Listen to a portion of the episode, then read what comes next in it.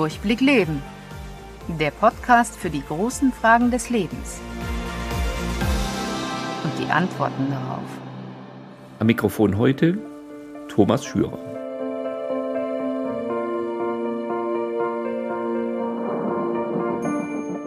Mein heutiger Gast ist Peter Eilichmann. Er ist Musiker, er ist Sänger und Komponist. Ich habe ihn beim Fest des Lebens in Nürnberg kennengelernt und war so beeindruckt von seiner Stimme, seiner Musik, seinen Texten, aber auch von seinem Glaubenszeugnis, dass ich mich sehr freue, ihn heute als Podcast-Gast zu haben. Herzlich willkommen, grüß Gott, Peter Eiligmann. Hallo, schön, dass ich dabei sein kann. Thomas, freut mich jetzt wirklich.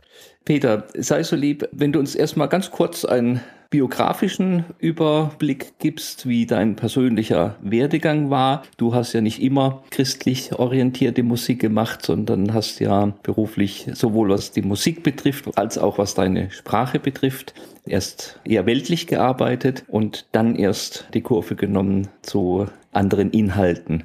Vielleicht wenn du uns mal ganz kurz einen Abriss gibst, wie du beruflich begonnen hast beruflich begonnen. Ich gehe noch einen Schritt zurück. Ich bin Rheinländer und wohne jetzt am Bodensee. Und das ist für mich schon was ganz Besonderes, weil die Menschen hier natürlich nicht so sind wie die im Rheinland. Aber ich glaube, dass ich da was mitbekommen habe. Und zwar ist das so eine Grundfröhlichkeit des Rheinländers. Also nicht zu verwechseln mit einer Oberflächlichkeit. Und ich gehe dann tatsächlich ein bisschen zurück. Ich bin ja beim Rundfunk viele Jahre und auch als Sprecher tätig, abgesehen vom Gesang. Aber ich hatte eigentlich, glaube ich, bei mir in der großen Familie immer wie eine kleine Bühne und habe einfach als Kind schon gerne gesungen, gesprochen, um so einen kleinen Bogen zu schlagen in das berufliche rein. Und vor allen Dingen habe ich irgendwann gemerkt, ich möchte dem Leben eine Stimme geben. Jetzt mache ich natürlich direkt einen ganz großen Sprung nach vorne. Wie kam es dazu? Also das Erste, ich komme aus dem Therapeutischen eigentlich. Das heißt, dass schon dieses für Menschen da sein, für Menschen einstehen, für Menschen sprechen, war schon auch mit Menschen arbeiten immer etwas, was mich begeistert hat, was mir auch beruflich erstmal ganz, ganz nahe stand. Das heißt, eine therapeutische Laufbahn, die wollte ich einschlagen. Das war im genaueren auch der Bereich Bewegungstherapie. Habe mich dann aber tatsächlich immer mehr gefragt, was ist denn mit dem anderen, was du so gerne machst? Das Singen, das Sprechen. Und da habe dann schon nebenher immer viel Musik gemacht, angefangen zu komponieren, aber die erste Zeit in einem ganz, ganz anderen Bereich. Das war noch quasi nebenberuflich, neben dem therapeutischen Tun und habe dann gemerkt, okay, mach was mit der Stimme, habe angefangen mit Hörspielen, mit boah, ich weiß nicht was für experimentellen Geschichten bis hin zu Hörspiele produziert, selber produziert, man nannte das damals so Radiocomics, habe die angeboten. Ja, und über eine ganz eigene Laufbahn bin ich dann immer mehr auch zum Sprechen gekommen, zum Singen und das letztendlich vor Publikum oder im Radio dann irgendwann mal vor vielen Menschen. Gab es da einen bestimmten Punkt, wo du gesagt hast, das hat mich jetzt angestoßen, da andere Inhalte zu bevorzugen? Es ist ja so, wenn man beim Rundfunk, ich sage jetzt mal ganz normal Sendung macht, dann kommt der Redakteur und er legt was hin und sagt so, das wird die Stunde gemacht oder die vier Stunden. Und da ist so persönlicher Spielraum nicht unbedingt da. Und dann gibt es natürlich Situationen, wo man was auf den Tisch bekommt, wo es heißt, mach mal das oder das und wo man nicht unbedingt so hinterstehen kann. Ich hatte dann schon auch ein größeres Schlüsselerlebnis. Das war bei einem Sender, bei dem ich, es war 1999, 2000, meine Ausbildung zum Rundfunkmoderator gemacht habe.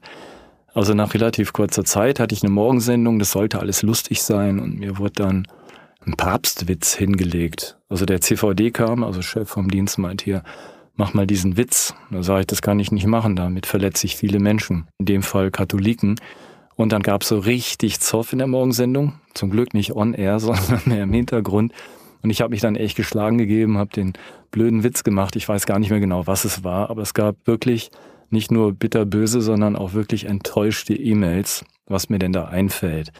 Und das war ein Erlebnis, wo ich gedacht habe, boah, ey, also das kannst du nicht bringen. Was machst du hier? Für wen sprichst du? Es ging dann auch wirklich ein großer Ruck durch den Sender, dass die letztendlich besprochen haben, so nicht der CVD ist der, der das letzte Wort hat, bevor es on air geht, sondern die Moderatoren entscheiden selber.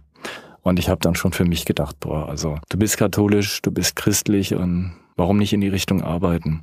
Aber das war eine Zeit, da fing das so ganz langsam an, was mache ich hier überhaupt? So, ich hatte irgendwann das Gefühl, ich arbeite in so einer Art Propagandamaschinerie und sage eigentlich immer nur das, was mir da hingelegt wird, aber nicht das, was mir wirklich ein Herzensanliegen ist. Also nicht, dass es schlecht wäre, die Blitzer zu nennen und das Wetter und die Menschen aufzuheitern. Aber mir hat so die Tiefe gefehlt. Du bist ja eigentlich schon immer ein gläubiger Mensch, weil du gläubige Eltern hattest. Und möchtest du mal erzählen, wie haben deine Eltern dich zum Glauben hingeführt? Ich glaube, so wirklich hingeführt haben die mich und auch meine Geschwister nicht. Die haben uns einfach mitgenommen auf eine Reise, auf eine Glaubensreise, auf eine Erfahrungsreise. So habe ich das empfunden. Und es war, glaube ich, der Faktor Vorleben da. Und vor allen Dingen heißt es ja nicht immer, dass es, wenn man glaubt, auch unbedingt leichter sein muss im Leben oder dass einem alles nur so zufällt. Und ich habe meine Eltern, die also viele Jahre selbstständig waren, mit einer recht großen Bäckerei in mehreren Filialen und natürlich auch geschäftlichen Zusammenbrüchen, was es geben kann. Oder dass mal Jahre sind, die sehr schlecht laufen. Ich habe sie immer erlebt als mutig, als im Leben stehend und gerade durch ihren Glauben ja, standhaft. Also irgendwie mein Vater, der ist nie wirklich eingeknickt, trotz allem auf und ab. Und das wirkt ja auch. Und, und wie haben deine Eltern also den Glauben weitergegeben? Gut gesehen, ja. Was hast du dann gesehen? Sind sie halt in den Gottesdienst gegangen, haben gebetet? Wie war das? Na, die haben uns schon mitgenommen natürlich, aber nie zwanghaft. Also wir sind natürlich als Kinder mit in den Gottesdienst, haben das übrigens auch sehr gerne gemacht. Wir waren eine Schönstadtfamilie, das heißt auch Maria zugetan und haben dort auch in dieser ja, Organisation, nenne ich es mal vorsichtig, Ferien machen können zwischendurch aber alles eher locker freilassen und immer mit viel Freude. Und ich glaube, das war wichtig. Also es war nicht so, du kommst mit in den Gottesdienst. Die einzige Sorge, die wir hatten im Gottesdienst war die, unser Vater war Bäcker, das heißt chronisch übermüdet, dass er wieder einschläft und in der Kirchenbank schnarcht. das ist gerade für Kinder furchtbar. Oh Gott, Papa. Das ist ja für viele Eltern so ein Spannungs Bereich lässt man den Kindern, wenn sie sagen, ja, ich will jetzt nicht beten, ich will nicht mit in den Gottesdienst, lässt man sie da frei und hat dann Angst, man hätte etwas versäumt und muss sich später vorwerfen lassen, du warst zu lasch, du hättest mehr helfen können. Andererseits natürlich, wenn man die Kinder in die Kirche zwingt und die sich nachher abkehren, dann hat man auch nichts erreicht. Wie hast du das erlebt? Wie, wie haben das deine Eltern gehandhabt, dieses Verhältnis von du sollst, aber du darfst auch nicht wollen? Also ich muss sagen, ich gehe mal einen Schritt zurück in die Schule. Wir hatten eine ganz, ganz tolle, sowas von liebevolle Lehrerin. Die hat natürlich auch den Religionsunterricht gestaltet. Und das war einfach schön. Da stand nicht die Überschrift Religion, Kirche drüber, sondern das war einfach mit tollen bildlichen Darstellungen, mit, ja, kann man gar nicht so beschreiben. Es war ein schönes Gefühl, da zu sein. Und dann kam natürlich irgendwann auch so der Unterricht vor der Heiligen Kommunion. Das war natürlich auch ein Erlebnis. Vor allen Dingen natürlich, ja, was dann schon geködert hat. Man wusste ja, da gibt's viele Geschenke, aber es war einfach eine ganz tolle Sache und ich habe Glauben auch durch meine Eltern und natürlich auch selbst durch unseren Pfarrer damals immer als was ganz Tolles, Tiefes erlebt. Also irgendwie was, was, was mir ein wohliges Gefühl gemacht hat. Ich glaube, das haben sie irgendwie geschafft. Einfach ein glaubwürdiges, gelebtes, ganz selbstverständliches Zeugnis das dann ohne Druck einfach eine Einladung war, diese Werte und diese Überzeugungen im eigenen Leben dann auch einen Platz finden zu lassen, ja. ja es gibt auch eine Geschichte, die hat mich schon als Kind berührt. Ja, man liebt ja als Kind Vater und Mutter und mein Vater, das haben wir früh mitbekommen, hat seine Mutter verloren als einer von drei Kindern. Da war er dreieinhalb etwa. Das war für ihn ganz, ganz furchtbar, weil dann eine Stiefmutter kam, zwar nach dem Krieg, aber es kam dann eine Stiefmutter, also die Gebrüder Grimm hätten ihren Spaß dran gehabt. Das war furchtbar. Also Kinder nimmt man nicht auf den Arm, ein Junge bekommt keinen Kuss, ist wertlos und die zwei Schwestern, die wurden eigentlich in den Himmel gehoben. Das heißt, da wurde auch so die Wärme, die Fürsorge, alles mit einmal abgeschnitten und er hatte, wenn ich es noch richtig weiß, eine Großtante oder auch eine Oma, die haben ihm dann von Maria erzählt. Du hast im Himmel noch eine Mama und die ist auch für dich da. Und du siehst beide. Wenn du im Himmel bist, siehst du deine Mama wieder und Maria.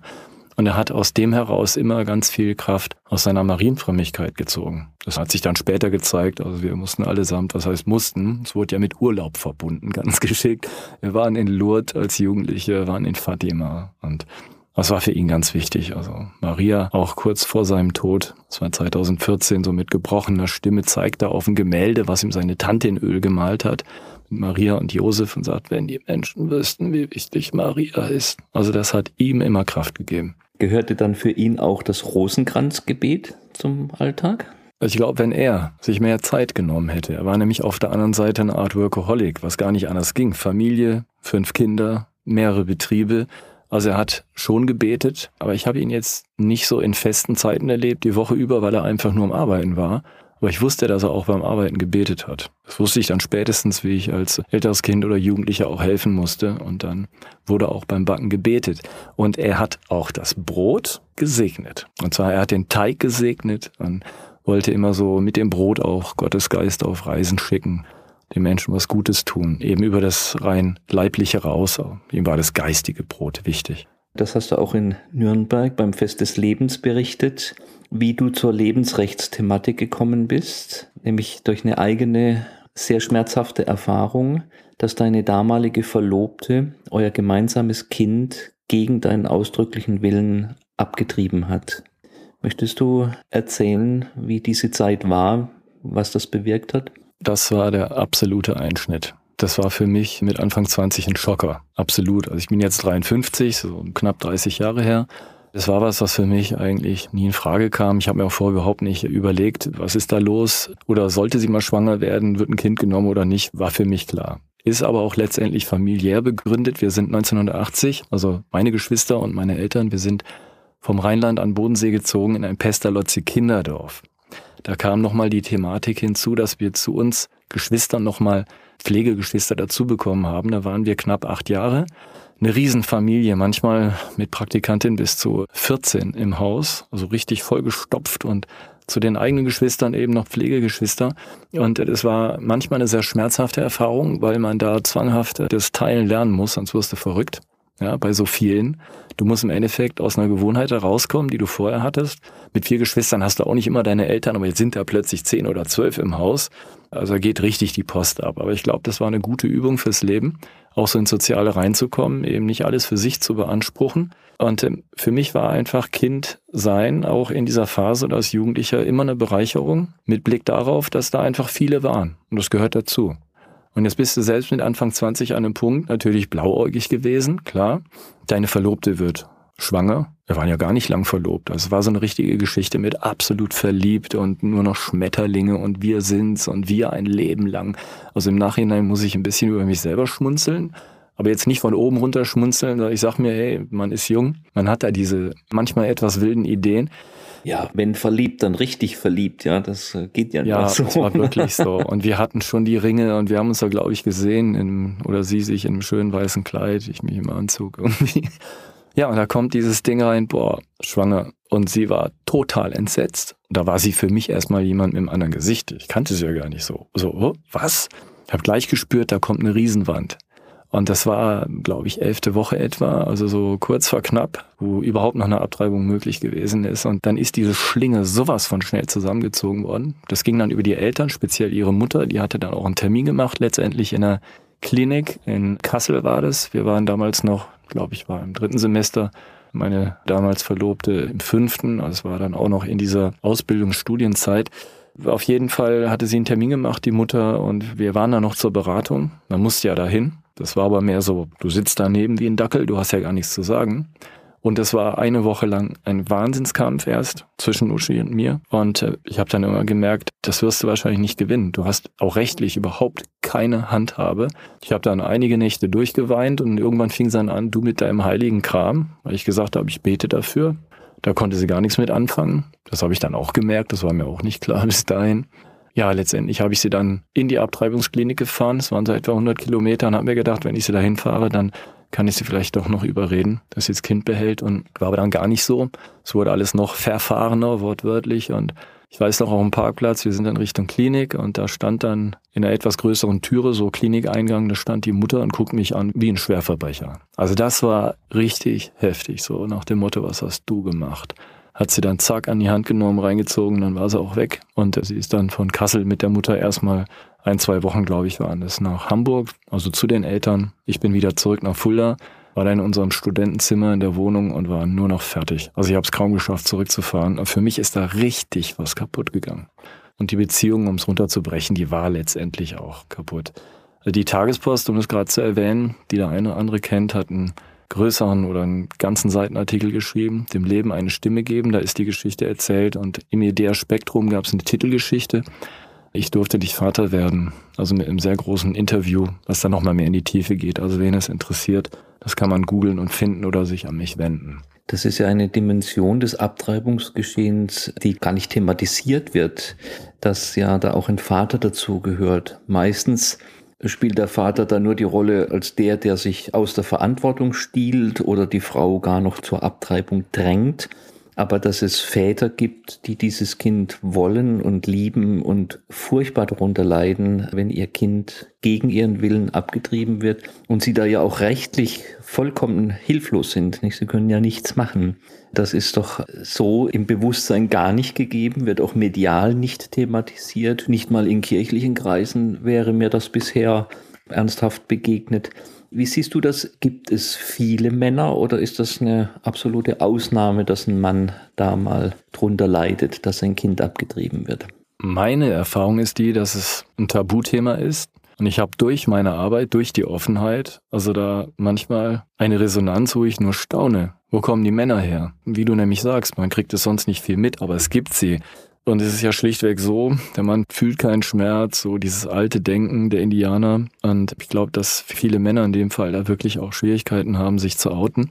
Interessant, es gibt einen recht bekannten Mediziner in Deutschland, ohne Namen zu nennen, der sich auf den Artikel in der Tagespost dem Leben eine Stimme geben, was da über meine Geschichte erschienen war, an mich wendete per E-Mail und sagte, er sei froh, dass ich dieses Thema anspreche. Es wäre ja Zeit für sein Outing, weil er etwas erlebt hat in die Richtung, dass seine Frau oder eine Beziehung vor der, die er jetzt hat, habe ich glaube ich so verstanden, abgetrieben hat und hat es ihm nicht gesagt, sondern erst hinterher. Und da ist bei denen alles zerbrochen. Also es gibt da wohl noch Varianten auf dem Gebiet, aber es gibt schon Männer, die auf jeden Fall Schwierigkeiten haben. Und das ist ja ein Thema, was jetzt gerade habe ich so das Gefühl, die letzten ein, zwei, drei Jahre aufbricht. Und da bin ich froh, dass ich das Thema wachmachen kann durch meine Arbeit und wirklich auch ganz offen davon erzählen.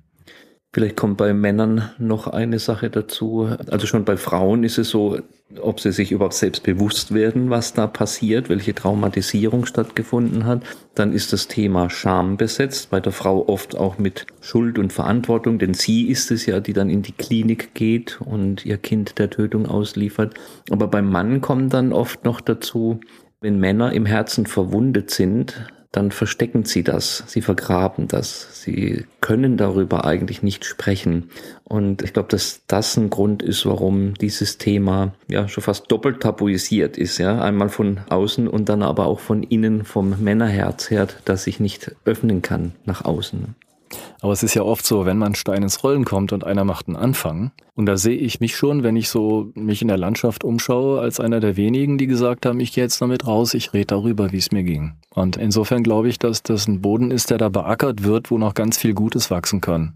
Auch gerade für die Männer, ganz abgesehen von den Frauen. Und es gab ja den Film Unplanned, Thomas, den du sicher kennst, und äh, wo es um Abtreibung geht. Also es wäre vor ein paar Jahren gar nicht denkbar gewesen, dass ein solcher Film in der Spiegel-Bestsellerliste landet bei den DVDs, aber ich glaube auf Platz drei ein Mega-Erfolg wird. Ist ja nicht in die Kinos gekommen durch Corona, letztendlich dann aber so durch die Hintertüre zu den Menschen und ähm, das Thema bricht auf. Auf jeden Fall. Das ist auch eine schöne Perspektive.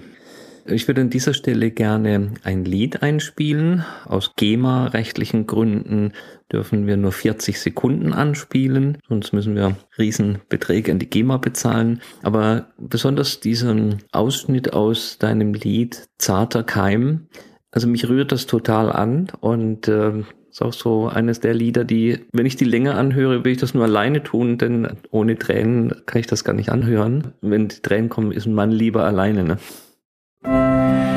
Vom Vater nie getragen, nie bei ihm angekommen. Warum zurück, warum geschehen, war noch nicht da und musste gehen. Warum zurück, warum geschehen, war noch nicht da und musste gehen. O Herr, solang's geschieht, kann ich nicht ruhen. O Herr, verzeih uns. Naja, die Musik bricht natürlich auch ein Thema auf. Nicht? Das, da wird ja durch die Melodie und so weiter das Ganze nochmal anders transportiert.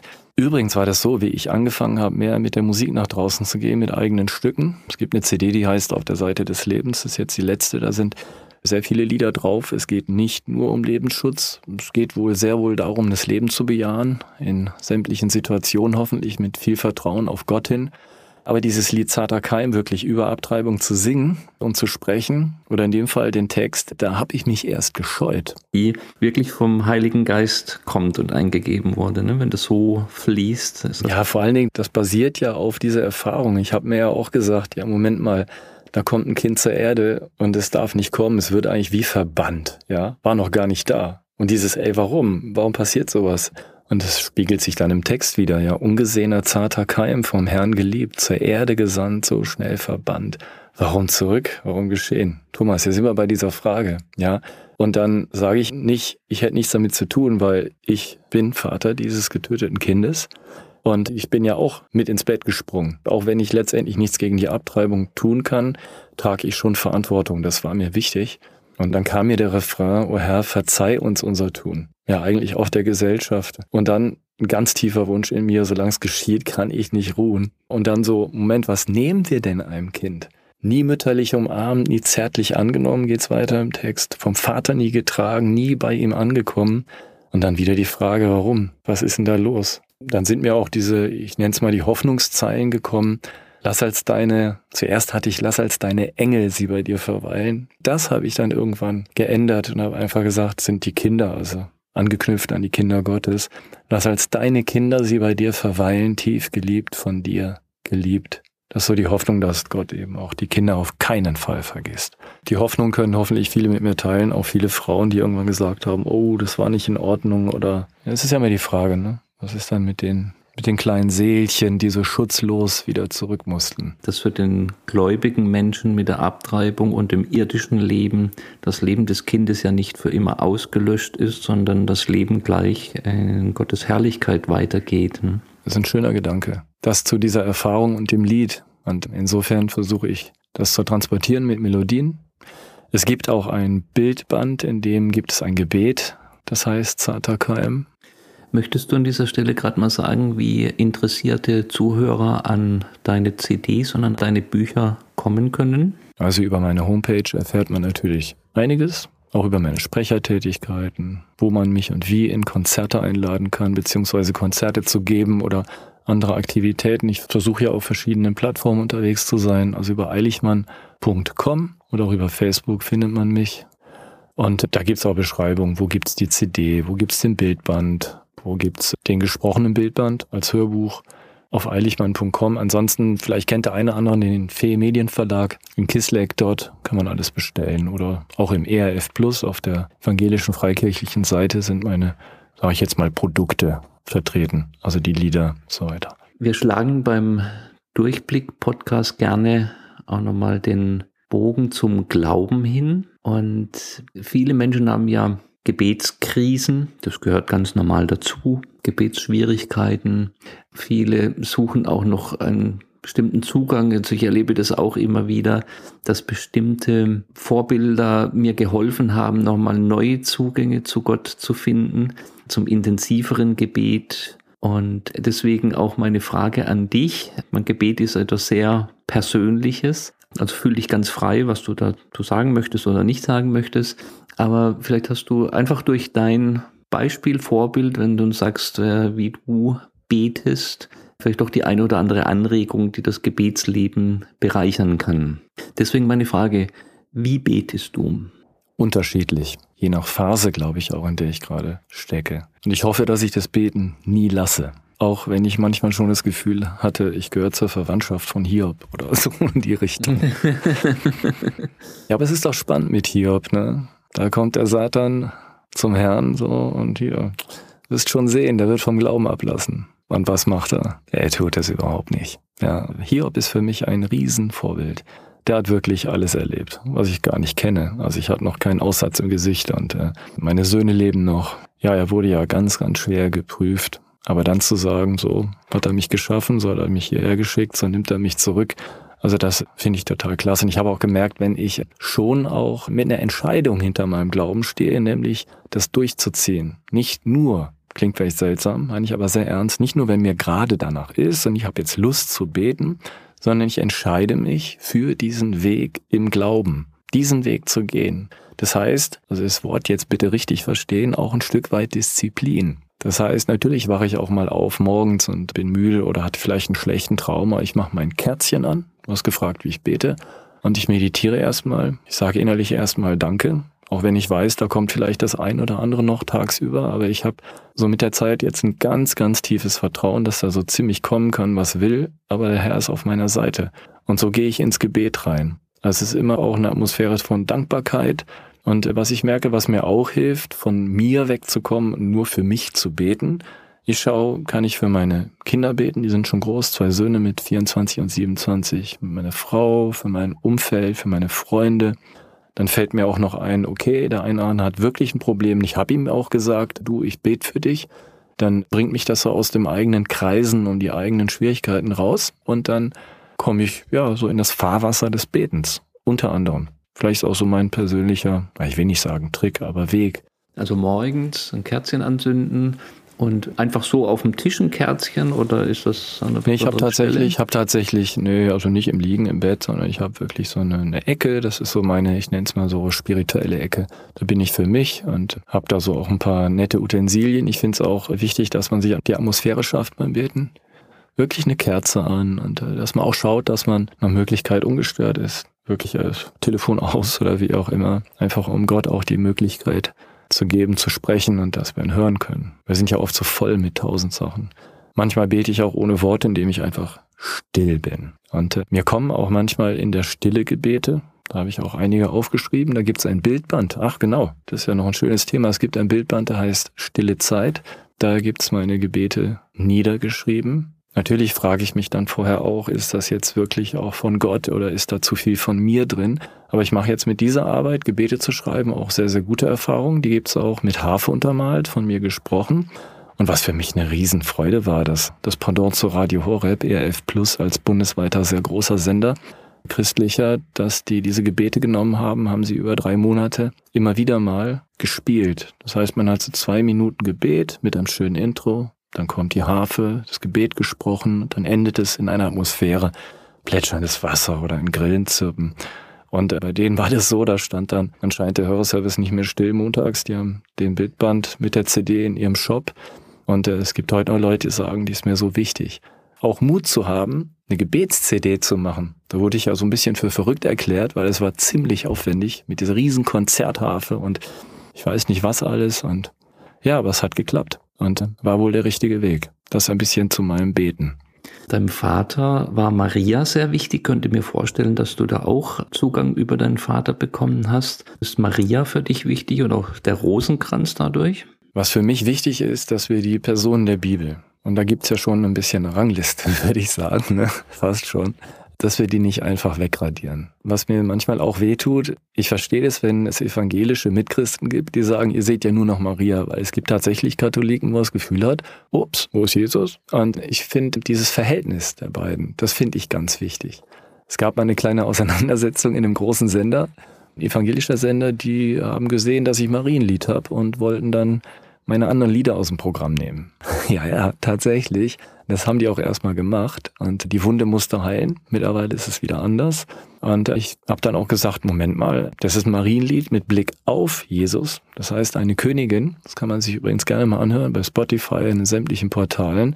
Also Maria mit Blick auf Jesus. Aber selbst das, diese Annäherung, die war schon zu viel.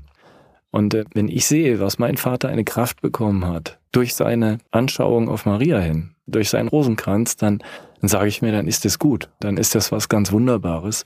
Und ähm, ich kann nur jedem raten, da muss man ja jetzt nicht fanatischer Rosenkranzbeter werden, aber wenn ich einen Rosenkranz betrachte, dann sehe ich darin das Evangelium. Dann sehe ich darin in Kurzform die Geschichte. Ja, wenn es heißt, vom Heiligen Geist empfangen. Oder wenn es heißt, den du, Jungfrau, zu Elisabeth getragen hast. Ja, dann sehe ich die Bilder, die Freude, wie die sich freuen, die Kinder zappeln, auf gut Deutsch strampeln ich finde diese Sätze einfach absolut passend und richtig und wichtig. Und interessant ist ja, man kennt es ja auch von, von diesem Wiederholungsgebeten, dass die einfach nochmal tiefer gehen. Also man muss sich da nicht mit dem Rosenkranz die Finger brechen. Das ist ja auch nur eine kleine Hilfe. Man könnte, glaube ich, auch mit den Fingern zählen. Aber ich finde es eine schöne Erfahrung, das einfach mal, ja, vielleicht wirklich mal sich drauf einzulassen, was es mit einem macht. Das wird doch schnell abgetan, ne? so ein bisschen altmodisch und oh, da denke ich immer an die alten Frauen in der Kirche. Nee, es gibt also wirklich, das weiß ich von Horeb mittlerweile, also einige auch junge Menschen, die gerne zusammen Rosenkranz beten. Das heißt ja nicht, dass man von Jesus wegkommt, weil er steht ja letztendlich im Mittelpunkt. Ja, eigentlich führt ja das Ave Maria immer wieder zu Jesus hin, denn Maria hat ja ihre Bedeutung überhaupt nur durch ihn. Und so ganz verkehrt kann ja die Marienverehrung nicht sein, denn im Evangelium sagt sie ja selber, selig preisen werden mich alle Geschlechter. Also die Marienverehrung ist ja ein biblischer Auftrag sogar. Ne? Auch wenn ich Maria betrachte in der Bibel, schau dich an, ich schau mich an, wären wir nicht wahrscheinlich weggerannt, wenn da der Engel kommt und sowas erzählt? Sie ist geblieben, sie hat gehorcht, sie hat es in sich bewegt, später wortwörtlich, Jesus. Also sie ist nicht laufen gegangen, Sie ist mit dem Kind und mit Josef geflüchtet. Also was haben die erlebt? Bis unters Kreuz. Und ich glaube, das gilt zu achten. Einfach an Maria wegschauen oder sie nicht beachten, finde ich nicht gut, also nicht richtig. Andererseits bin ich da auch sehr freilassend. Ich sag mal, jedem Tierchen sein Pläsierchen, auch beim Beten. Klar, es ist ein Weg und wenn ein anderer einen anderen Weg geht, Hauptsache der Weg führt zum Ziel. Ne? Ja, also, denke ich schon, ja. Jetzt werden sich vielleicht ein paar evangelische Christen erschrecken, wenn sie das von mir hören, wenn sie jetzt eher einen Bogen um Maria machen, aber ich glaube, es ist auch ganz wichtig. Also ich stand ja vor der Entscheidung, nehme ich tatsächlich das Marienlied wieder aus meinem Programm, weil mich ja dieser Rundfunksender nicht spielt. Und dann habe ich mir gedacht, nö, mach das nicht. Das ist nicht gut. Wenn die sich dagegen stellen, gegen deine Arbeit, wegen Maria, dann akzeptier das. Und dann habe ich mir gedacht, war jetzt erst recht. Und dann habe ich das bei Spotify jetzt weltweit, kann man ja überall hören, egal in Australien, sonst wo. Und seitdem habe ich das Gefühl, kommt ein Segen, wie durch die Hintertür, ohne dass ich es überhaupt forciert habe. Und der Sender kam auf mich zu. Der andere, von dem ich jetzt geredet habe und alles wieder in Ordnung. Wir sollten uns nicht irgendwie verstecken. Wir dürfen für unseren Glauben einstehen. Übrigens was, was ich auch tatsächlich über meinen Vater erfahren habe. Der war ja auch ein absoluter Lebensschützer. Muss man sich vorstellen, die Bäckerei war voll, da kommen jetzt Familien, die kaufen die Brötchen fürs Frühstück. Und was macht er? Er steckt noch schnell einen Flyer gegen Abtreibung mit rein. Also der Da war doch auch eine Geschichte mit so einem Vagabund, der mal in die Bäckerei deines Vaters Ja, das war, ist, ne? also es war ja nicht nur Bäckerei, das war irgendwann wie so eine nach Brot und Brötchen duftende Seelsorgestation. er hatte eine Sitzecke und nachdem wir aus dem Kinderdorf raus sind, das war 1988, hat er sich wieder selbstständig gemacht in Bodmann. Das ist ein schöner Ort am Bodensee. Und da hat er von einer Gemeinschaft, einer christlichen Gemeinschaft, die hatten einen Laden aufgegeben und er hat den übernommen. Und die hatten da vorher gebacken, kam aber auch mit den ganzen Backen nicht zurecht. Und dann hatte er quasi diese Klosterbäckerei übernommen, ohne dass er Klosterbruder war. Ja, also rein räumlich. Und dann hat er gesagt, passt auf, eure Bücher und Rosenkränze und Kreuzchen, das könnt ihr gerade drin lassen. Und somit war das tatsächlich so, dass es für ihn so einmal das Geistige natürlich durch seine Ecke und das leibliche Wohl, er hat es verbunden. Und er hat dort auch, also wirklich ohne Zwang, immer mal im Gespräch, ist er auf Gott gekommen. Und es gibt tatsächlich die Geschichte, die ich selbst miterlebt habe. Wir haben ja auch immer mal geholfen, auch neben der Ausbildung noch, wenn dann Zeit war, gerade Samstag, Sonntag, wenn viel los war. Da kommt morgens früh ein Mann in den Laden, ein junger Mann. Ich glaube, der war jünger wie mein Jüngster, so muss Anfang 20 gewesen sein, total verwahrlost. Wirklich zerfetzte Klamotten, einen verwahrlosten Hund hat er dabei. Dieser junge Mann hat einfach nur schlimm gerochen. Wirklich absolut verwahrlost. Mein Vater hat nicht gesagt, bleib mal draußen, ne, weil der war so, lungerte so ein bisschen vor der Tür rum, der war gar nicht reingekommen, hat gesagt, komm mal rein. Jetzt setz dich mal, jetzt kriegst erstmal ein Brötchen und einen Kaffee. So. Das ist so ein Moment, wo du denkst, okay, Papa, alles klar. Dann hat er sich mit ihm unterhalten. Und dann kam aber ein Moment, der lässt mich nicht mehr los. Mein Vater hatte dann bei einem befreundeten Kloster angerufen die haben auch einen großen Biobauernhof und dann hat er gesagt, passt auf, hier ist ein junger Mann, der braucht unbedingt Hilfe, der hat einen Hund und der muss aufgepäppelt werden und mal duschen. Und dann haben die sofort gesagt, so barmherzig wie die waren und auch immer noch sind, den holen wir ab. Wir müssen noch nach Botmann und wir gucken, dass wir ihm helfen.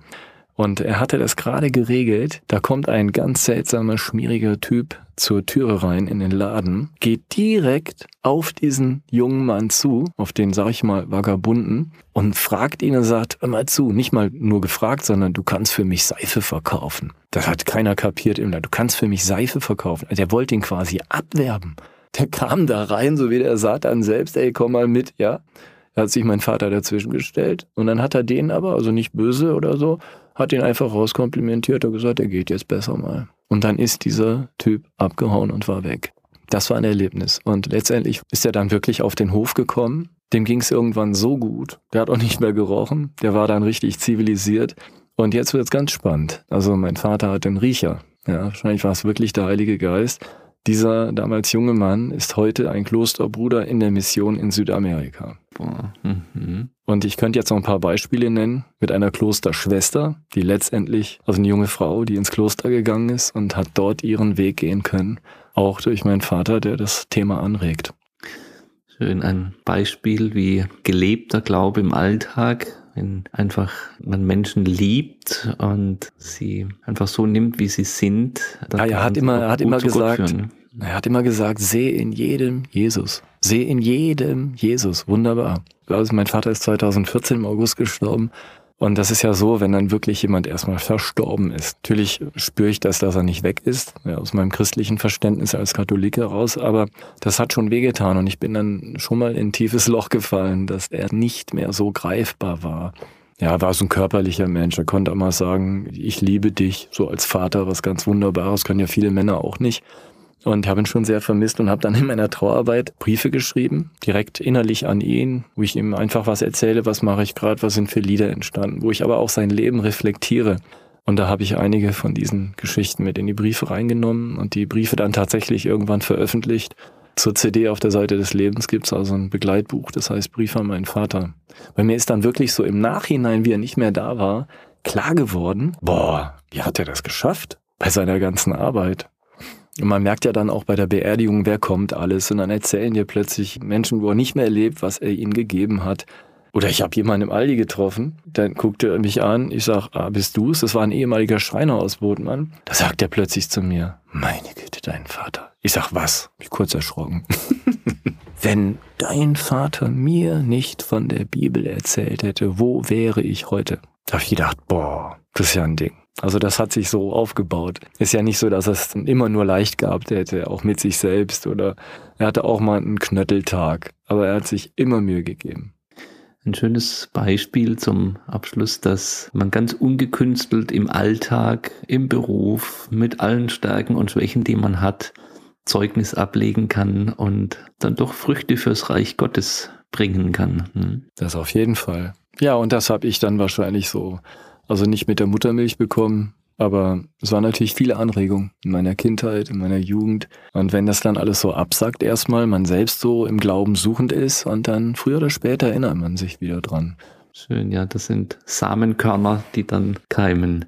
Du, ich habe eine, ja, ich, ich habe eine Idee. Mhm. Thomas, ich habe ja aus meinem Bildband Stille Zeit das Gebet Zarter Keim. Das würde ich gerne sprechen in diesem Podcast. Sozusagen als Schlusswort, als Schlussgebet gerne. Zarter Keim, o Herr, im Schoß deiner Liebe sind wir in Ewigkeit geborgen. Am Saum deines Mantels finden wir Heilung. Von der Erde empfangen, von ihr gegangen, geboren und ungeboren. Deine Liebe ist unsere Hoffnung. Amen. Amen. Vielen Dank, ja. lieber Peter, für dieses Lebens- und Glaubenszeugnis. Alles Gute, Gottes Segen für dich, für deine Arbeit. Vielen Dank für das Gespräch. Peter Eiligmann. Ich bedanke mich auch sehr.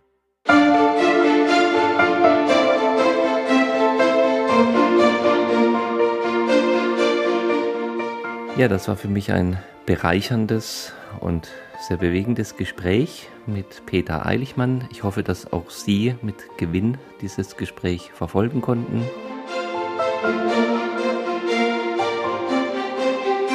Meine nächste Gesprächspartnerin wird Ursula Linzin-Heldrich sein. Sie ist die Vorsitzende der Selbsthilfegruppe Rahel. Hier wird Frauen geholfen, die eine Abtreibung erlitten haben. Bis zum nächsten Podcast wünsche ich Ihnen alles Gute und Gottes Segen.